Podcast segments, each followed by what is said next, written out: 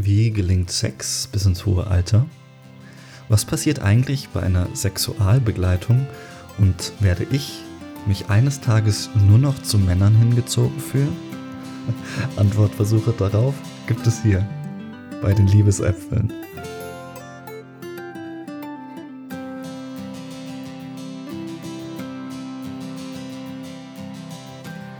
Mit drei Dingen, schreibt Paul Ricoeur, muss man sich im Leben arrangieren. Damit, dass wir sterben müssen, dass uns nicht jeder mögen wird und dass wir altern. Und damit herzlich willkommen zur 24. Folge der Liebesäpfel, wo es genau um Letzteres gehen soll heute, unter anderem, und zwar um Sex im Alter. Dafür habe ich mir zwei sehr kompetente Menschen mal wieder eingeladen. Eine ist immer da, das ist Lea, meine Co-Hostin. Sie ist Kultur- und Sozialanthropologin, Sexualpädagogin, Lebensberaterin und sie ist Sex-Positive-Aktivistin. Ein Sexological Bodyworker haben wir auch dabei. Das ist Connor, Konstantin Delbrücke. Und er ist Sexological Bodyworker. Was das genau ist, werden wir noch eruieren. Er hat eine Ausbildung als Kuscheltherapeut. Kann man das sagen? Kuschelbegleiter, Kuschel. Also Kuscheltherapie. Kuscheltherapeut ist natürlich ein hochgestochenes Begriff. Also du sagst, okay, professioneller Kuschler, dann professioneller okay, Kuschler. das ist, ähm, ja. ja. Neben dem ist er auch ausgebildeter Thai- und Tantra-Masseur mhm. und macht somatisches Coaching, darüber mhm. werden wir noch reden, und Sexualbegleitung. Euch beiden, hallo, das ist schön, dass ihr da seid. Ich muss vielleicht noch dazu sagen, Connor oder Darf ist auch mein Patenonkel, das heißt, er ist äh, Teil meiner Familie und auch sehr wesentlich für diesen Podcast, würde ich sagen, weil meine Bereitschaft, auch so offen über Sexualität zu reden, habe ich sehr viel auch von Connor. Deswegen schön, dass du heute da bist. Hallo. Hi, schön Und da zu sein. Lea, schön, dass du da Hallo. bist. Hallo, wie immer, mich freut es sehr.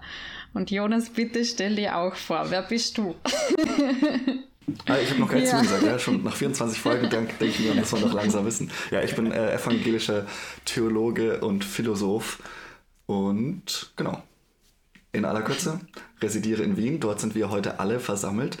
Und unsere Einstiegsfrage kennen HörerInnen bereits. Was ist das Erste, was uns einfällt zu dem Thema? Und ich würde das heute mal Lea als erstes überlassen. Lea, was fällt dir als erstes ein beim Stichwort Sex im Alter?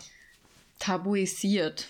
Also fällt mir als erstes ein. Also ich meine, Sexual. Mhm äh, Thema Sexualität ist grundsätzlich schon tabuisiert in unserer Gesellschaft. Also einerseits wird sehr vieles sexualisiert, aber dann so mhm. wirklich über Sex sprechen, so über eigene Sexualität sprechen, ist dann doch sehr viel tabuisiert und Sex im Alter mhm. noch mehr, so weil Alter eh auch mhm. schon ein Thema ist, das was in unserer Gesellschaft so sehr, also ich würde jetzt mal sagen, auch sehr geladen ist, älter werden, was heißt es, nicht mehr mhm. so, also funktionieren zu können, wie man sich vielleicht wünscht oder für die Gesellschaft zu funktionieren und das ist in der Sexualität mhm. nicht, nicht anders, also zumindest wird so das Bild suggeriert, so von dem funktionieren müssen, mhm. genau.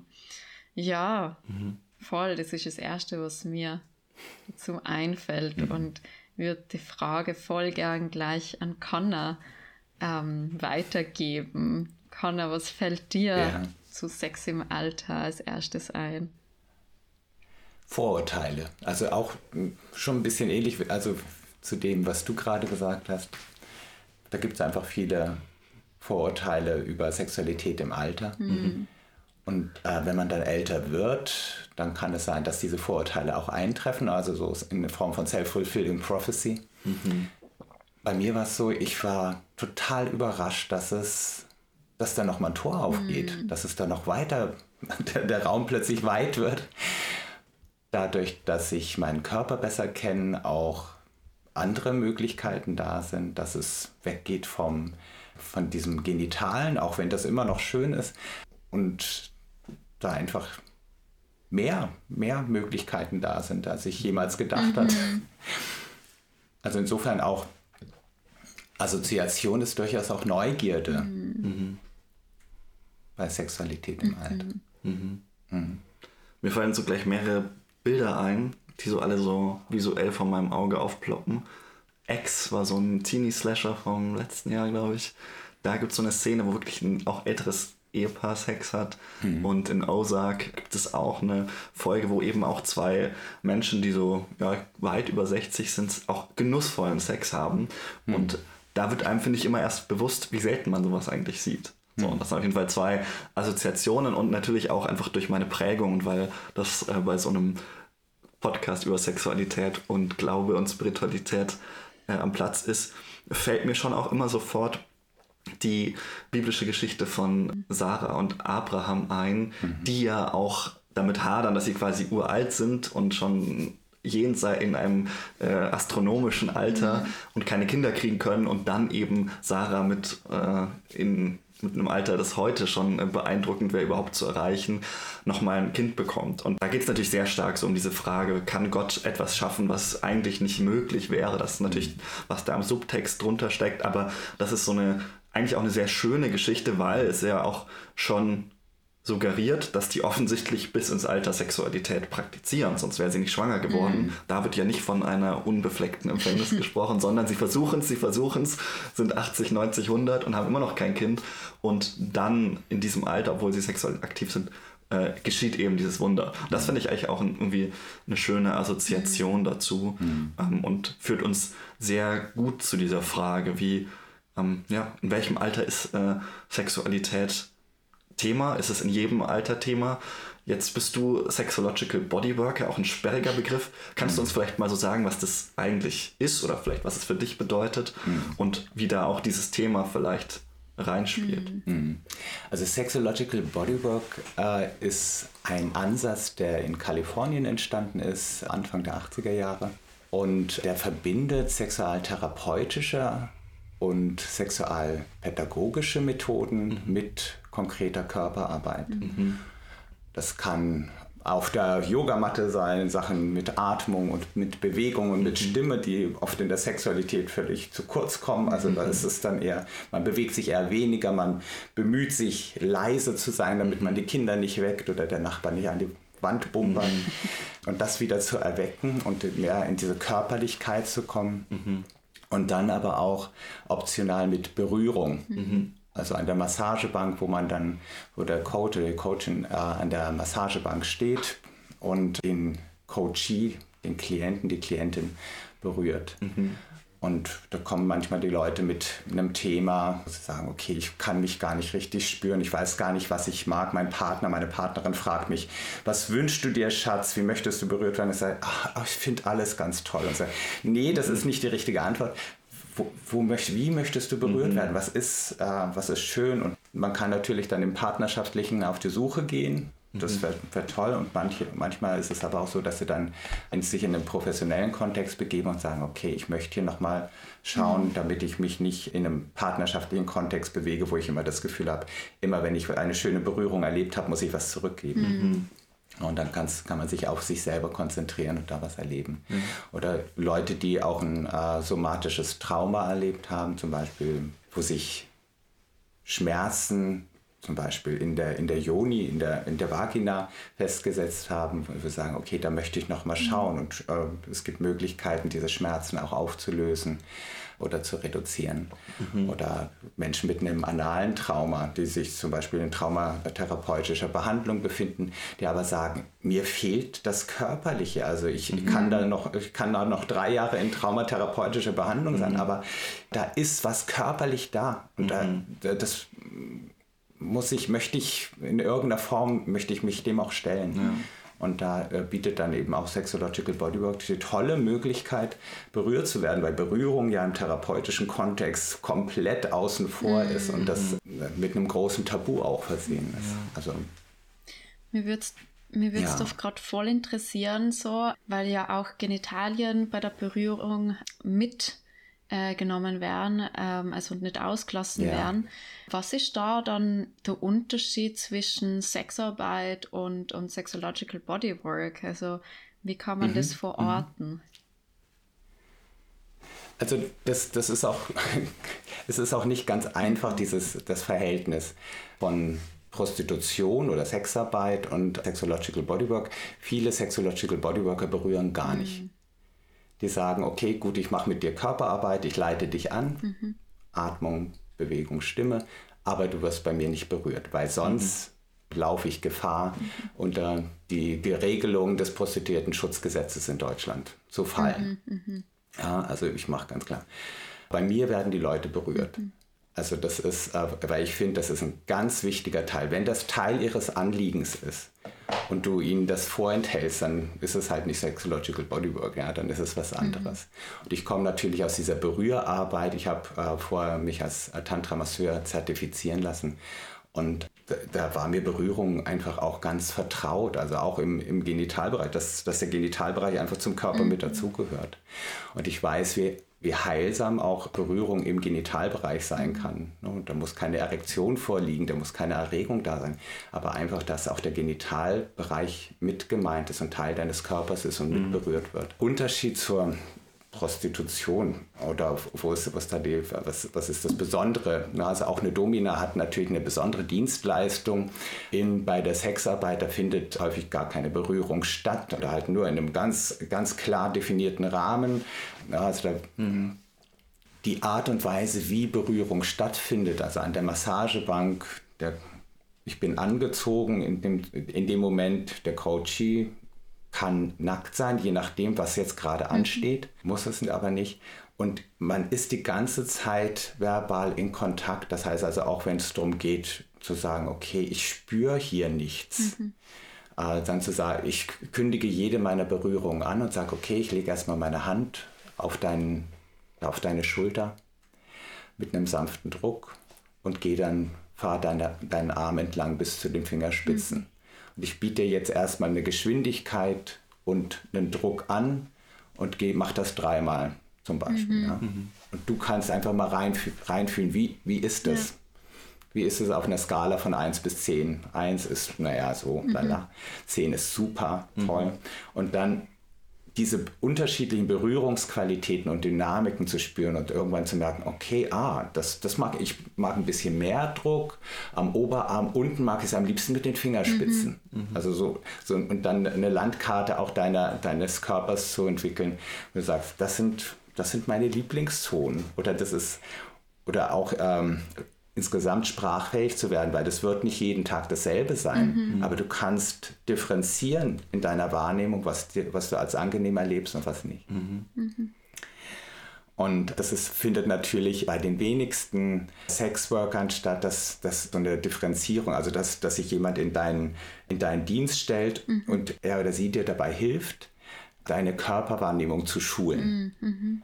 Ja. Oder eben ganz konkret zu sagen, okay, ich fühle in meiner Vagina, fühle ich nichts. Da habe ich das Gefühl beim, bei penetrativem Verkehr, da ist, da, da kommt gar nichts. Andere Leute finden das total toll, mhm. aber bei mir passiert mhm. da nichts. Was ist denn da bei mir falsch? Und da einfach auch nochmal zu, auch in die, in die Joni oder, ja, Joni oder mhm. Vagina nochmal zu gehen und eine Yoni-Massage zu machen, wo man dann auch nochmal sagt, okay, ich bin jetzt, bin jetzt da, ich bin oben an, zur Bauch, ich gebe Druck zur Bauchdecke hin mit einem mittleren Druck. Kannst du das mhm. spüren? Mhm. Sagt, hm, nee, noch nicht. Ich gebe ein bisschen mehr Druck. Oh, und jetzt ja, und dann manchmal einfach zu merken, oh, okay, das ist nochmal ein, äh, ein Druck, äh, die, die Art des Winkels. Eigentlich kann, ist da ganz viel Gefühl mhm. da, aber ja, das muss, muss nochmal anders sein oder es gibt, mhm. gibt andere Stellen. Es ist nicht da, wo, wo, wo man es erwartet. Also so, es ist nicht äh, direkt hinterm Eingang, mhm. sondern es ist ein paar Zentimeter weiter. Also, also so, so ganz konkrete Fragestellungen. Ja. Ja. Wo, der, wo man dann einfach dran arbeiten kann. Und das ist natürlich total ungewöhnlich, mhm. ne, weil, weil wir dann auch genitale Berührung oder ja auch immer in die Partnerschaft mhm in der Partnerschaft verorten. Mhm. Da gibt es nur wenig Partner, die auch wirklich so achtsam und vorsichtig sind, dass sie, dass sie solche Sachen auch durchführen können. Man möchte nicht ausschließen, dass es möglich ist. Ja. Und in der Sexualbegleitung ist es dann aber, also um nochmal auf diese Unterscheidung zurückzukommen, würdest du wahrscheinlich dann sagen, dass jetzt irgendwie kein es wäre dann nochmal irgendwie von Sex, Work in einem anderen Sinne. Das, das ist was ganz anderes, genau. Also halt, während, während du dann, während das wirklich so ein somatisches Coaching ist, mhm. Wie kommst du in deinen Körper, ist natürlich Sexualbegleitung, ist häufig, wird häufig beschrieben als Angebot für Menschen mit Einschränkungen. Mhm. Das heißt also, die sind äh, körperlich eingeschränkt, sind geistig eingeschränkt, mhm. haben vielleicht auch eine psychische Einschränkung, mhm. ähm, die ja, die dazu führt, dass sie ihre Sexualität nicht so leben können, wie sie sich wünschen oder bestimmte Erfahrungen nicht machen konnten. Mhm. Und da bist du ja dann als äh, Ersatzpartner, wo dann auch klar ist, okay, du wirst, stehst nicht als Partner zur Verfügung, jetzt als Lebenspartner, mhm. aber für diese be begrenzte Zeit der Dienstleistung bist du da und bist auch in, in Interaktion. Mhm. Ja, das heißt also, man ist, man ist manchmal nackt. Mhm. Man, das kommt aber auch immer darauf an. Ne? Also nicht, nicht jede Begleitung, die, die ich als Sexualbegleiter mache, muss ich mich ausziehen. Mhm. Was passiert dann da so? Also, also wenn es jetzt zum Beispiel nicht sexuell ist, also was genau, gesagt, also ist eine große Bandbreite auch ja, an Erfahrung. Also eine meiner Klientinnen ist im Altenheim und äh, die hatte das Heim, die Heimleitung rebellisch gemacht mit der Aussage, ich brauche einen Mann, ich habe ein Recht. Mhm. Das war das erste Mal, dass, dass der Heimleitung sowas begegnet ist. Die, die, haben halt dann auch gesagt, ja okay, sie wird nicht der Einzige sein, die sexuelle Bedürfnisse hat. Mhm. Aber sie war die Erste, die es gesagt mhm. hat. Und ich bin dann hingefahren und wir waren dann bei ihr und die Heimleitung hat dann eben gefragt, ja, weißt du, wer, was, was äh, der Herr Delbrücke hier macht heute und so. Und hat gesagt, ja, er soll mich beglücken. und ich dachte, ja, okay, jetzt bin ich mal gespannt, wie mhm. das Ganze läuft. Und wir, dann habe ich mich mit ihr unterhalten über ihre Männer erstmal und wir haben ja, Hand gehalten und ich habe ihre Hand gestreichelt. Und sie hat mir ein bisschen erzählt und ich habe ihren Arm gestreichelt, bin ihr mit meinem Gesicht dann irgendwann näher gekommen und da hat sie dann gesagt, Schmusen mag ich voll nett. Also da, da, war, da war eine Grenze erreicht, vielleicht dann auch für diesen ersten Termin, äh, wo sie wo sie gemerkt hat, dass das ist nicht das, was sie, was sie gerade will, mhm. was sie braucht. Und ich habe dann gesagt, was magst du denn? Magst du eine Kopfmassage? Mhm. Und sie war dann ganz happy mit dieser Kopfmassage und hat dann festgestellt, okay, das hat sie viel zu selten in dem Leben gehabt. Und dann habe ich ihr gesagt, ja, Handmassage ist auch schön. Dann haben wir noch eine Handmassage gemacht. Und wir haben dann ganz viel, wir haben uns viel unterhalten. Wir haben festgestellt, dass wir beide gerne Musik mögen. Mhm. Wir haben dann zusammen Musik gehört. Und das war, äh, ne, das war auch eine zweistündige Sexualbegleitung, mhm. mhm. ja, wo man sich dann, ne, da kommt der Herr Delbrück aus dem Zimmer von der, mhm, ja, das stellt man sich anders vor und da, mhm. da merkt man dann auch, okay, Sexualbegleitung, da stellt man sich mhm. äh, genitalen Sex vor oder so, oder wenigstens eine manuelle Stimulation im Genitalbereich oder so. Das ist dann ähm, ja. Und das kann, kann dann auch sein, das kann auch bis zum Geschlechtsverkehr gehen, aber das muss es eben nicht. Und für viele ist dann einfach auch so, das ist sehr individuell, mhm. das hat halt eine ganz große Bandbreite. Ich glaube, das ist auch so ein, einfach ein verbreitetes Vorurteil, ne? dass es irgendwie so, ja, dass dann quasi immer nur um den Akt geht.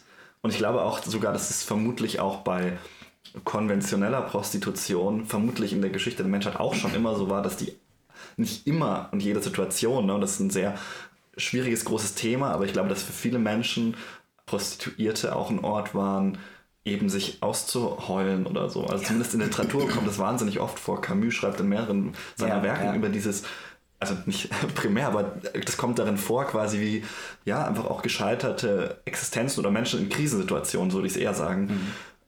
eben dann keinen Ort haben und dann oft kamen dann auch eben diese vordergründig sexuellen Dienstleistungen auch mhm. in Frage für so eine ja fast therapeutische Gesprächssituation. Mhm. mhm. Ja. Ja, also ich, ich war auch, ich war am Ende von einer Beziehung, aber wo ich dann allein war und wo ich noch nicht so genau wusste, wie es weitergeht mit meiner Beziehung, war ich auch bei Prostituierten, die mit mir überfordert waren und weil, weil ich nicht wusste, was ich will. Und mhm. eigentlich wollte ich eine partnerschaftliche Begegnung. Mhm. Ich wollte mit denen also was Schönes, Intimes mhm. erleben und konnte es aber auch gar nicht äußern mhm. und hatte dann immer das Gefühl, okay, ich würde, würde, würde ihnen, würde ihre Grenzen, ihre Grenzen überschreiten und so. Und das wollte ich auch nicht. Ich war so ein ganz mhm. ja, netter, schüchterner ja, freier da mhm. an der Stelle. Also das war. Ja. Und ich glaube eben auch, also ich hätte an der Stelle eher jemanden erwartet, der oder der mir vermittelt, dass ich gewollt und mhm. vielleicht auch begehrt bin. Mhm. Ne? Also eher so diesen Girlfriend-Sex oder sowas. Mhm. Das wusste ich damals noch nicht, dass es das gibt. so.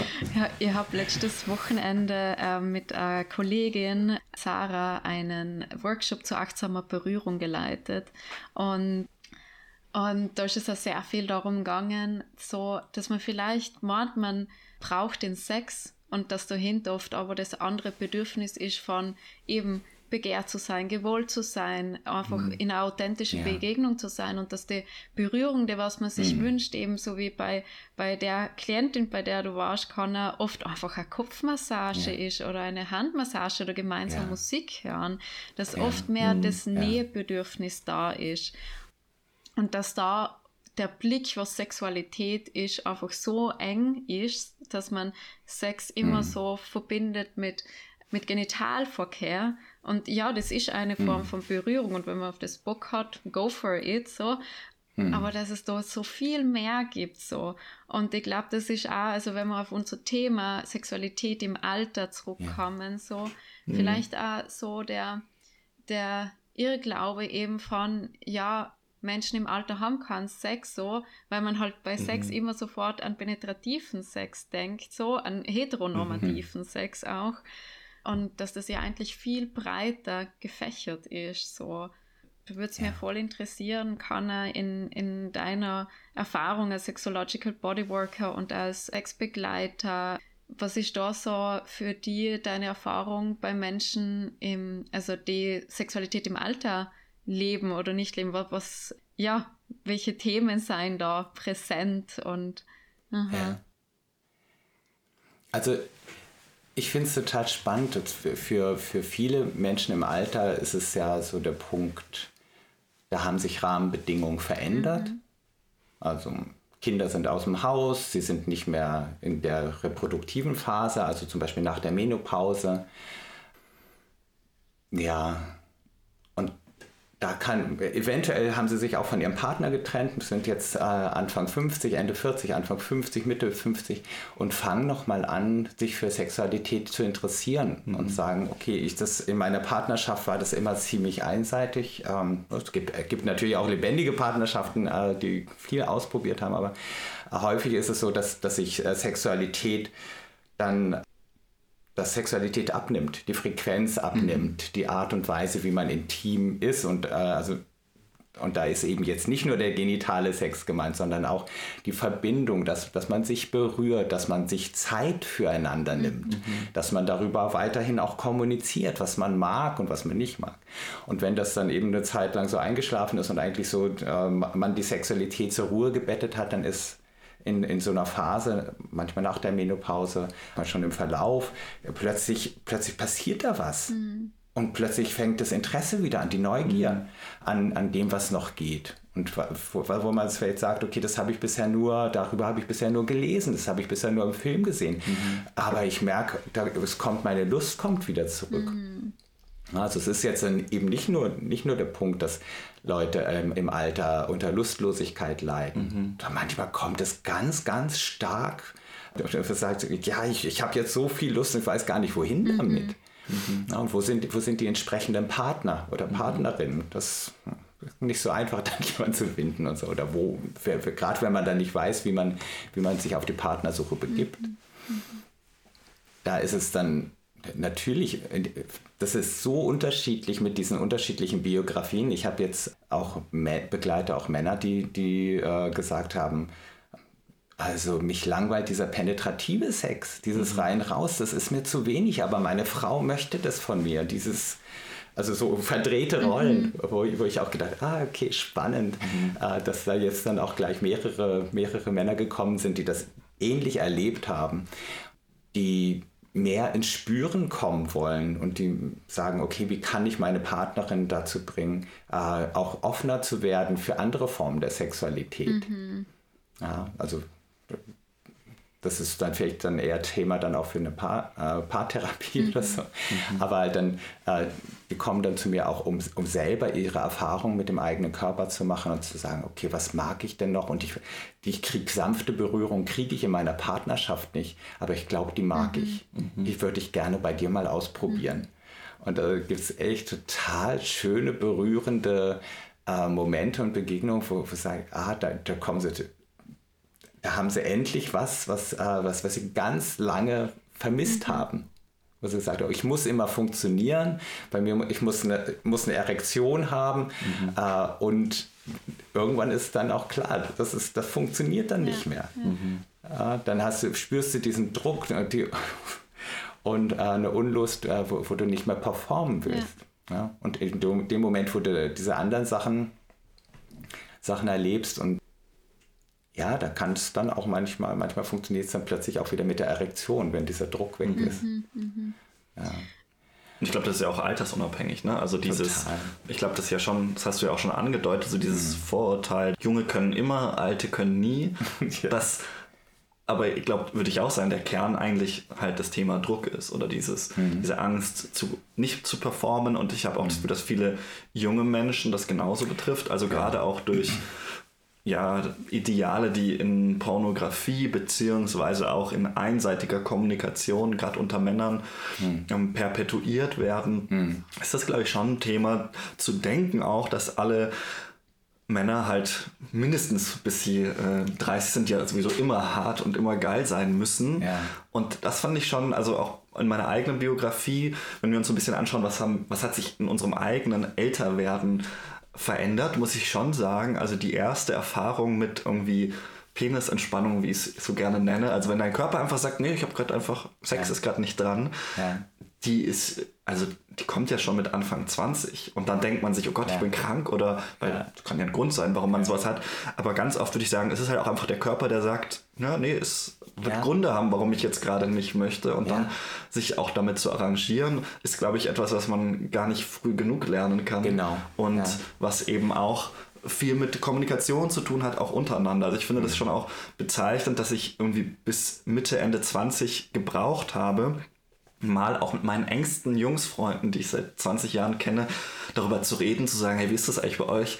Mhm. Habt ihr eigentlich beim Sex immer eine Erektion oder gibt es auch mal Momente, wo ihr halt gerade keine habt so und mhm. dann mhm. gab es einen, der war so, nee, ich kann immer und dann dachte ich mir entweder schön für dich oder vielleicht ist es, vielleicht sagst du das auch jetzt nur so, ich weiß es nicht, ähm, aber auch zu sehen, okay, unter den Leuten gibt es Unterschiede und ja. jeder ähm, erlebt es so ein bisschen anders ja. und das ist so auch ein bisschen eine Brücke zu unserer vor, vor, vorletzten Folge, da haben wir über kritische Männlichkeit geredet, wo Florian meinte, wir bräuchten eigentlich mehr so Männergruppen, wo Männer auch sich über sowas unterhalten und mhm. darüber, mhm. was es heißt, irgendwie äh, Mann zu sein und da habe ich das Gefühl, dass das ne, vor allem so ein Druckthema ist und dass das eigentlich schon sehr viel früher anfängt als jetzt genau. ab einem bestimmten Alter. Ja, und ich glaube auch, dass, dass man äh, Sexualität im Alter gar nicht als Problem erlebt oder das Alter mhm. als, als Problem erlebt, mhm. wenn man frühzeitig gelernt hat, mit Veränderungen auch im sexuellen ja. Bereich mhm. umzugehen ja. und zu kommunizieren. Mhm. Also dann, dann ist dann einfach das ähm, älter werden ein ständiger, ein ständiger Prozess, in dem sich Sachen verändern mhm. können, mhm. dürfen mhm. und wo man auch Veränderung als eine Möglichkeit wahrnimmt mhm. und eine Chance, was Neues zu lernen.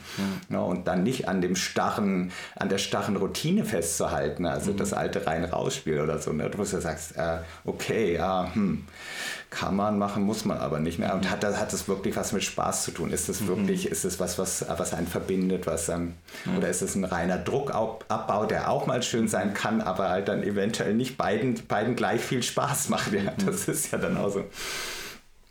Und äh, also insofern ist es auch im, äh, in, in, Japan, oder im, äh, in Japan ist es angeblich so, dass es keinen Begriff für die Menopause gibt, mhm. ja, sondern das, das ist ein, ein Teil des Älterwerdens. Mhm. Also ganz natürlich, da wird gar nicht, das gibt, gibt keinen Begriff mhm. dafür, mhm. äh, weil man das als Prozess erlebt, in dem Sexualität eben auch, auch eine Rolle spielt. Und, mhm. ja. ja. Lea, ich würde gerne dich direkt fragen. Wir haben jetzt viel über auch Veränderungen jetzt bei zwei Männern gesprochen. Wie ist es denn bei dir? Hat sich auch im Laufe deiner Biografie auch deine Sexualität schon verändert, wenn wir sagen, das fängt eigentlich im frühesten Alter schon an? Mm. Und wie sah das vielleicht auch für dich aus? Ich habe auf jeden Fall auch eine Veränderung bei mir gemerkt, dass nicht nur eine, sondern mehrere. Ähm, und mhm. vor allem, wenn ich so an meine Pubertät zurückdenke, bei mir haben die Hormone auf jeden Fall voll eingeschossen und ich habe einfach richtig Lust gehabt und habe sehr mhm. häufig masturbiert und, und merkt, dass ich das so mh, mm, meine Anfang 20er voll verändert hat, dass ich einfach weniger Lust gekriegt habe. Andere Sachen waren einfach relevanter, Stress ist dazugekommen, Alltag selber handeln, also selber kochen, Wäsche machen. Also ich meine, es ist ja alles Zeit, mhm. was drauf geht und klar habe ich dann einfach auch weniger Zeit gehabt zum Masturbieren. So. Ähm, mhm, yeah. Und dann ist auch so die, was ich auch oft gehabt habe, ist einfach, dass ich mitten im Alltag so richtig die Lust über mich gekommen ist und ich habe das richtig genossen und das ist jetzt mhm. einfach nicht mehr so. Also ich habe so in meiner Eisprungphase habe ich es manchmal noch, ähm, dass einfach so aus mhm. Nichts so ja, der Lust kommt, aber dass das jetzt einfach nicht mehr so ist. Und der Teil von mir wünscht sich wirklich so die, ja, die Geilheit, die Überraschende zurück, weil es einfach ein schöner Kick ist im Alltag so.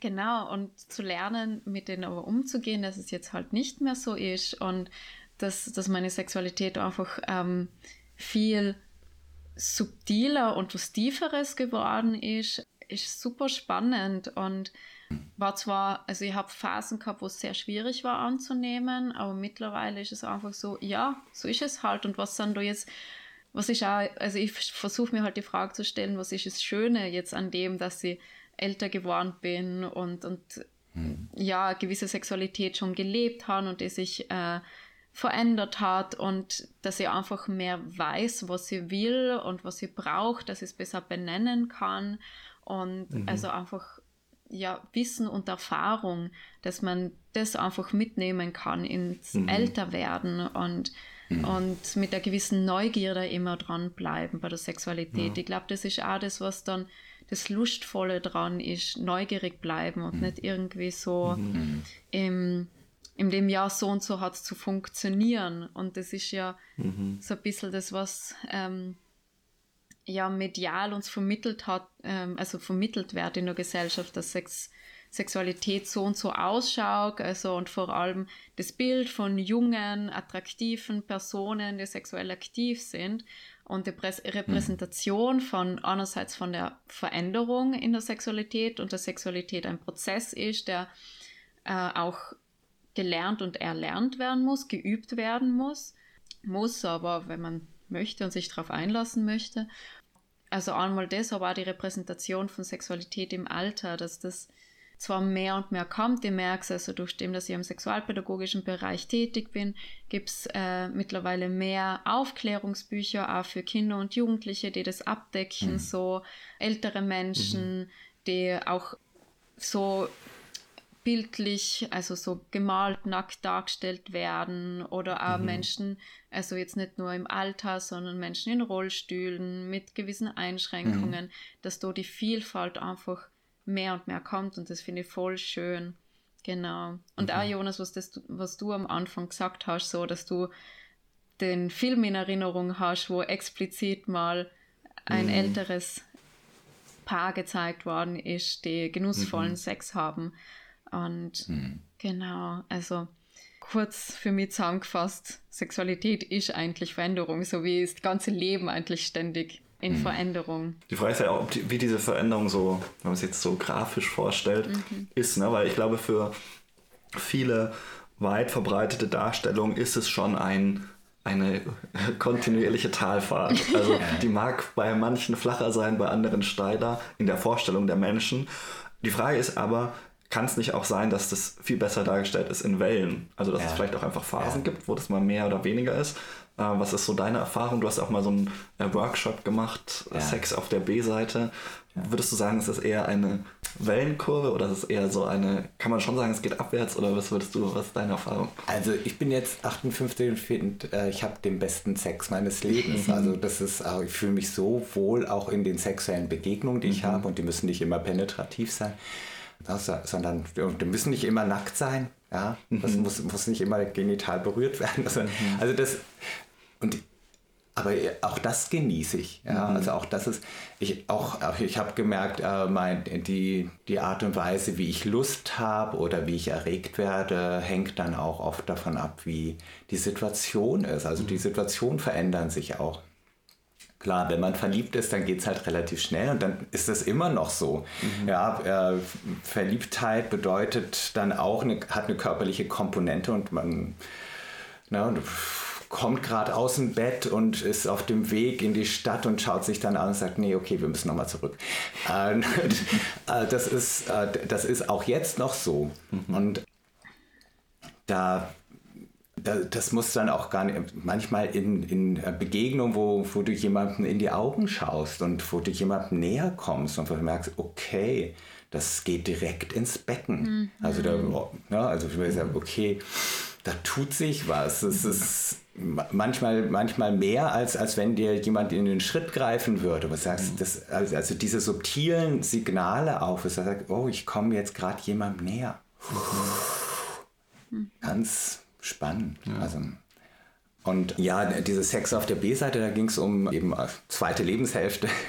Und das war ganz spannend. Das ist einfach eine große, große Vielfalt es gibt Leute, die, die klagen, also die, die sehr in der Trauer sind und mhm. sagen, okay, ich habe einen großen Verlust erlebt, meine mhm. Sexualität hat sich verabschiedet. Mhm. Und äh, es gibt aber auch Leute, die sagen, ah ja, okay, es haben, haben sich jetzt Sachen verändert und wie schön mein Körper sagt, ich kann jetzt meinen Körper verstehen, ich kann jetzt mhm. sehen, oh, ich werde nicht mehr so schnell feucht. Das heißt, es ist noch nicht der Zeitpunkt da mhm. für Penetration. Sagt, äh, früher war es immer, boah, ich war sofort feucht und bin fast ausgelaufen, mhm. äh, aber eigentlich mental emotional war ich noch nicht dafür mhm. bereit, aber mein Körper hat es signalisiert und äh, mhm. äh, mein Partner hat es so verstanden. Mhm. Ja, und das, das, ist auch bei Männern, ne? also halt die, die Erektion, das ist eine Erektion, das steht so im Raum. Mhm. Äh, und äh, sagst, nee, das ist eigentlich noch gar nicht, ich will doch noch gar nicht penetrieren. Mhm. Ja, da ist es doch manchmal schöner, wenn er noch schlaff ist und wenn er entspannt ist und er sagt, ja, okay. Und äh, dann einfach auch zu sagen, oh, und das ist kein Drama, äh, ne, dann kommt die Erektion mhm. und vielleicht geht die dann auch wieder mhm. eine Zeit. Ne? Und dann ist, das, ist es eine auffordernde Zeit für andere Begegnungen, Berührung, für eine schöne Zeit äh, zusammen. Und das muss eben nicht immer äh, penetriert werden mhm. und immer wirklich schnell. Ja. Also das, und das ist natürlich dann auch eine, eine, Angst. Also wenn, wenn viele, viele Männer, die, die sehr stark an diesem Penetrativen hängen oder an dem genitalen Sex, äh, und wenn sie merken, dass die Penetration nicht mehr so zuverlässig ist, sagen, okay, wenn jetzt die Penetration, äh, wenn jetzt die Erektion schon da ist, dann muss jetzt auch penetriert werden, weil wer weiß, wie lange die hält. Mhm. Und dann na, ne, schnell das noch hinkriegen und am besten auch mit Orgasmus, weil auch das ist dann eventuell nicht mehr so selbstverständlich. Mhm. Und es gibt aber ne, du, du, kannst auch anders drauf schauen. Ich komme auch nicht jedes Mal zum Orgasmus mhm. beim, äh, beim Sex. Meine Erektion ist auch nicht unbedingt immer so mhm. stabil. Mhm. Kommt sehr drauf an. Mhm. Ist echt total kontext, kontextabhängig. Und äh, da, äh, da dann einfach auch so das zu nehmen als was, was du gestalten kannst. Und äh, dafür kannst, kann ich halt dann jetzt äh, länger, auch wenn es dann zur Penetration kommt, können wir länger penetrativ und genital auch zusammen sein, ohne dass ich komme. Früher hatte ich eher das Problem äh, in manchen Kontexten, dass ich relativ früh gekommen bin. Mhm. So, also das ist ein Problem, das habe ich jetzt eigentlich nicht mehr. also. Und ähm, ich glaube nicht, ich weiß nicht, ob wir beide repräsentativ sind, aber es ist ja lustig, weil das, was du gerade gesagt hast, dachte ich mir, das könnte eins zu eins auch aus meinem Mund kommen. Also diese Beschreibung von, mhm. ja, es gibt Momente, da kann, kann, ich jetzt halt physisch nicht so und es ist mhm. auch okay und es mhm. geht und kommt und so. Und das finde ich ist insofern ja ein ganz gutes Argument, weil wir liegen 30 Jahre auseinander, mhm. machen aber sehr ähnliche Erfahrungen. Und ich glaube, das nimmt vielleicht auch dem so ein bisschen den Wind aus den Segeln, dass man eben schon dieses verbreitete Vorurteil hat, dass ja bestimmt ich die ganze Zeit permanent eine Erektion habe ja. und du äh, bestimmt nie mehr einen hochkriegst. und äh, ich glaube tatsächlich, dass das dass man das echt so gar nicht am Alter festmachen kann, aber dass es eben ein verbreitetes Vorurteil schon ist. Und mhm. ich weiß nicht, was ihr dazu denkt, aber woher das so kommen könnte, dass wir glauben, dass irgendwie das so stark irgendwie am Alter hängt? Also ich, ich finde, es ist halt häufig dieses Pathologe, Pathologisieren von mhm. Sexualität. Mhm. Also das halt in dem Moment, wo du sagst, okay, statistisch gesehen äh, gibt es mehr Erektions- oder Erektionsschwierigkeiten mhm. oder Peniserspannungen mhm. äh, im Alter. Und mhm. es gibt einen größeren Leidensdruck ja. dann. Ja. Äh, oder es gibt Scheidentrockenheit äh, bei Frauen, gibt es häufiger. Uh, und dann hast, hast, kreierst du dadurch so ein, so ein gesellschaftliches Narrativ. Da, es gibt so eine Geschichte, die ist dann auch gesellschaftlich akzeptiert. So ist das halt im Alter. Mhm. Und wenn ich das bei mir erkenne, dann, dann habe ich, dann ist es, dann trifft es mich halt. Und so. Und dann, dann brauche ich Medikamente. Mhm. Uh, und ähm, ja, das ist natürlich auch eine, eine Sache, die man sagt, okay, Pharmaindustrie verdient daran. Mhm. Uh, warum sollte man was anderes erzählen? Mhm. Ja? Und warum sollte man die anderen Geschichten sagen, okay, man kann damit super leben. Und oft sind äh, Thema Erektionsschwierigkeiten, hast du ja auch gesagt, oder Penisentspannung, äh, ist ein Thema auch schon vielleicht mit, ist vielleicht auch schon unter 20 ja, ja. jetzt mittlerweile, ne, dadurch, dass du plötzlich so in, in den Pornos siehst, was du alles leisten musst mhm. und das Gefühl hast, das kannst du ja nie. Äh, ne? Also das fängt schon sehr früh an. Ähm, also das hängt nicht unbedingt damit zusammen. Scheidentrockenheit wird, äh, ne, da ist es auch, äh, ich, äh, dass, dass auch junge Frauen manchmal das Gefühl haben, ich bin nicht bereit für die Penetration. Mhm. Was mache ich denn jetzt? Also ich werde mhm. gar nicht feucht. Das ist, äh, ähm, ja, aber da wird es halt nicht als symptomatisch erlebt, sondern du sagst, okay, jetzt bin ich unnormal, ich bin kaputt, mhm. irgendwas funktioniert nicht, mhm. so wie ich meinem Alter entsprechend funktionieren müsste. Mhm. Und im Alter sagst du, ah ja, okay, jetzt ist es endlich soweit, ja, habe ich doch gewusst, das ja. wird scheiße. Mhm. Und, so. und, natürlich, es gibt, es gibt da auch, es gibt krankhafte Formen auch, wo, wo, du sagst, da ist es, äh, da baut sich das Bindegewebe, die Schleimhaut so stark ab, dass es, dass sie ganz leicht mhm. äh, rissig wird in der mhm. Aber das passiert nur ganz selten. Und da ist es halt, nur viele Frauen sagen, oh ja, jetzt, ich habe jetzt Scheidentrockenheit. Mhm. Äh, sagen, okay, ähm, ist es nicht einfach so, dass du nur ein bisschen länger brauchst? Mhm. Ja, ist es nicht vielleicht ein gutes Zeichen zu sagen, lass dir mehr Zeit? Mhm. Sagt, ähm, ich brauche brauche jetzt einfach länger. Mhm. Punkt. Ja, verwöhn mich anders, Baby. Oder äh, mach, mach was, was mir gefällt. Und zwar ist es das und das und das. Das mag ich und das habe ich äh, vielleicht in den ersten 50 Jahren meines Lebens viel zu wenig gehabt. Mhm. Und ähm, dann macht mir auch, dann macht mir vielleicht auch penetrativer Sex Spaß mhm. nachher. Ne? Dann bin ich vielleicht auch feucht und dann brauche ich gar kein Gleitmittel. Mhm. Ähm, ja. Mhm. Also das, da auch zu schauen und zu sagen, okay, das, bei mir verändert sich was und das ist nicht alles schlecht, sondern das ist, sagt mir auch was, mein Körper sagt mir was. Und dann darf sich was verändern. Und ich muss nicht mehr so wie früher. Mhm. Weil das ist ja dann auch so ein Punkt, äh, viele sagen dann irgendwann, äh, mhm. so wie bisher macht es mir eigentlich keinen Spaß. Mhm. Äh, ja, da habe ich auch immer wieder Leute, die dann, die dann sagen, äh, der, der Sex, den ich mit meinem Partner habe, da komme ich nicht vor drin. Mhm. Ja, das, der ist, der ist, ist zu schnell am, am Ziel oder ich kann nach der, manchmal ist es mal nach der Schwangerschaft, dass sich was verändert hat. Mhm. Ich kann nicht mehr so viel spüren, ich komme gar nicht mehr auf meine Kosten, aber mache das halt noch weiter, ähm, weil ich irgendwie denke, das muss ich mhm. als in einer Beziehung. Mhm. Ja, Männer wie Frauen sind da irgendwie gefangen in, in, der eigenen, in der eigenen Routine, denken womöglich beide, sie tun einander was Gutes und sind beide am Leiden. Mhm. Ja, das, und irgendwann ist es dann so, dass sich einer, einer eventuell auch zurückzieht. Ne? Dann kommen halt verstärkt, ja, ich hatte so viel Stress in der Arbeit oder mhm. ich heute, ja, ich habe Migräne, ganz schlimm. Mhm. Ja. Und Ausflüchte, um, um bloß nicht mehr diesen, diesen Sex zu haben, den man eigentlich nicht mag. Also traurig. Mhm. Es klingt für mich ein bisschen so, dass, dass, dass ähm, die Themen, die was man bezüglich Sexualität hat, so irgendwie von ich funktioniere nicht oder ich bin zu trocken oder ähm, irgendwie mit erregten Penis, dass das ja nicht einfach irgendwann anfängt, sondern eh eigentlich sich durchs Leben ziehen kann, die Themen so. Aber da, hm. dass man so den Irrglauben hat, okay, aber das fängt erst im Alter an. So. Den hm. Zeitpunkt fängt es an. Und dass das eben so, wie wir jetzt so geredet haben, eigentlich schon schon das ganze Leben präsent ist, so von, von dem Druck und, und einem gewissen Bild zu entsprechen, genau. wie man mhm. Sexualität haben sollte ähm, oder mhm. von was man erregt sein sollte und, und wie das Ganze sein soll. Mhm. Und, mhm. Und klar, es kommen durch dem, dass es verschiedene Lebensphasen sein, sind andere ähm, sind andere Kontexte ein bisschen. Ich meine, dann gibt es eben die Schwangerschaft, was natürlich auch was mit dem Körper macht und, mhm. und die Menopause und auch das Thema, also äh, wenn wir nochmal auf das Sexualität im Alter gehen und dem Irrglauben, warum es da vielleicht weniger relevant ist, dass es auch um die Reproduktion geht, um die Fruchtbarkeit, so. Mhm. So, und da würde es mich voll interessieren, ob du, Jonas, da irgendwelche Gedanken hast, so zu dem, ähm, mhm. und ob das vielleicht auch mit, also Glaube, also mit, mit äh, dem Glauben ja. zu tun hat. Das hat auf jeden Fall was mit kirchlicher ja.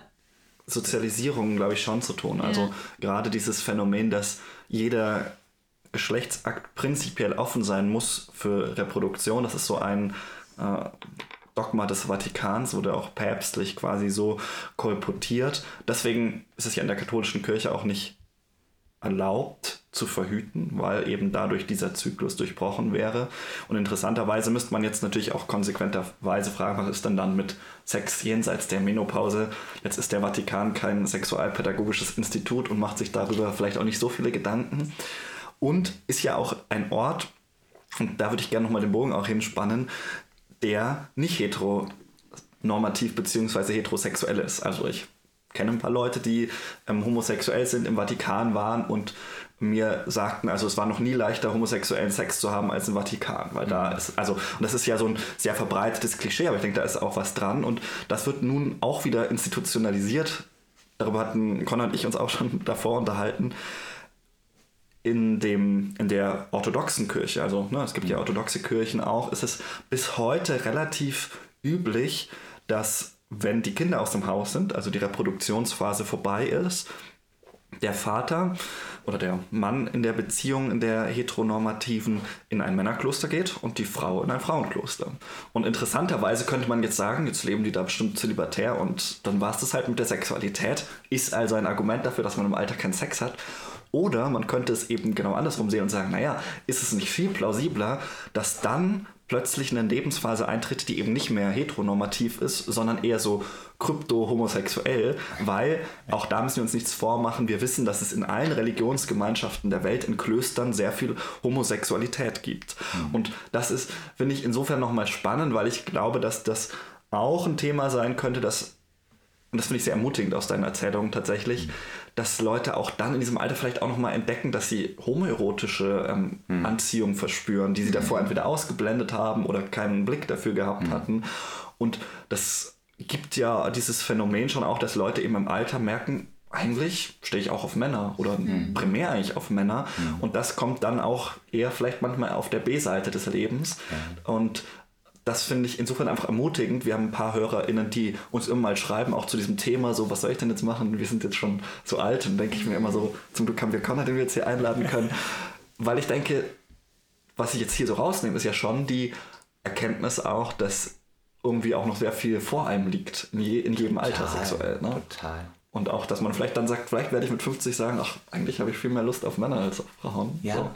Also da kenne ich auch, ich kenne auch im Freundeskreis mhm. äh, Leute, die, die sich einfach auch nochmal umorientiert haben. Mhm. Ja, und dann auch so was Tolles. Das kommt dann auch in der älteren Generation, dass sagen, mhm. okay, gut, eigentlich fühle ich mich anders. Also ich fühle das, was verändert in meiner sexuellen mhm. Orientierung. Und das mhm. ist eigentlich gar nicht das Geschlecht, von dem ich mich angezogen mhm. fühle, sondern es ist, da ist jemand, äh, den habe ich neu kennengelernt und das ist so eine attraktive Frau, so ein attraktiver Mann, obwohl, ne, und im, im gleichen Geschlechtssegment. Mhm.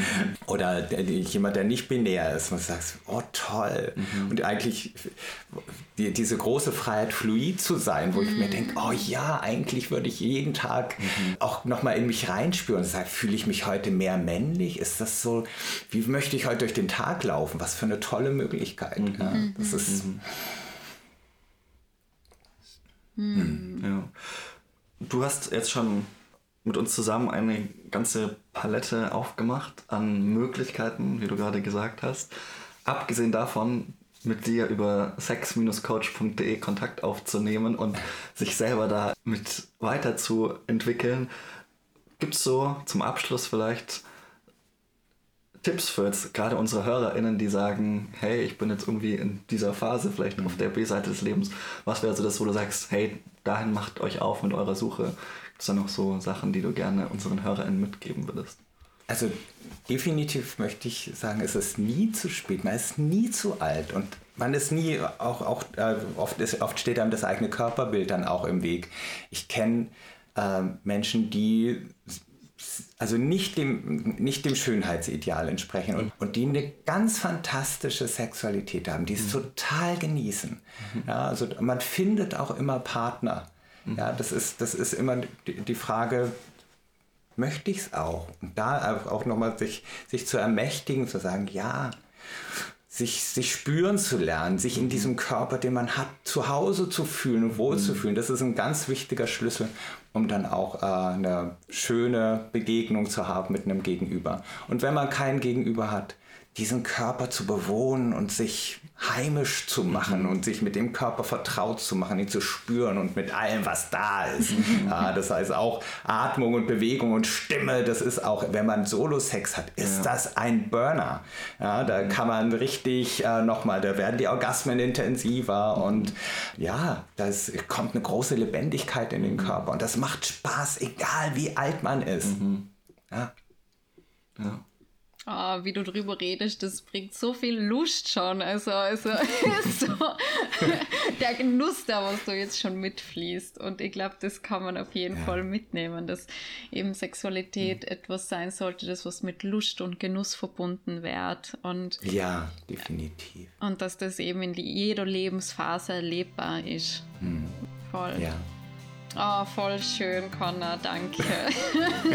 ja, danke, dass du bei uns warst. Das gibt bestimmt mal wieder Gelegenheit, dich einzuladen. Äh, du sprühst vor Lebensenergie und vor äh, Weisheit und das war sehr, sehr bereichernd. Und vielen Dank, dass du da warst. Ja, vielen Dank für die Einladung. Es hat mir sehr viel Spaß gemacht, bei euch zu sein. Und auch danke an unsere Zuhörer und Zuhörerinnen, dass ihr wieder mit dabei wart. Und wir freuen uns schon auf die nächste Folge. Auf Wiedersehen. Ciao, ciao. Danke. Tschüss. Ciao, ciao.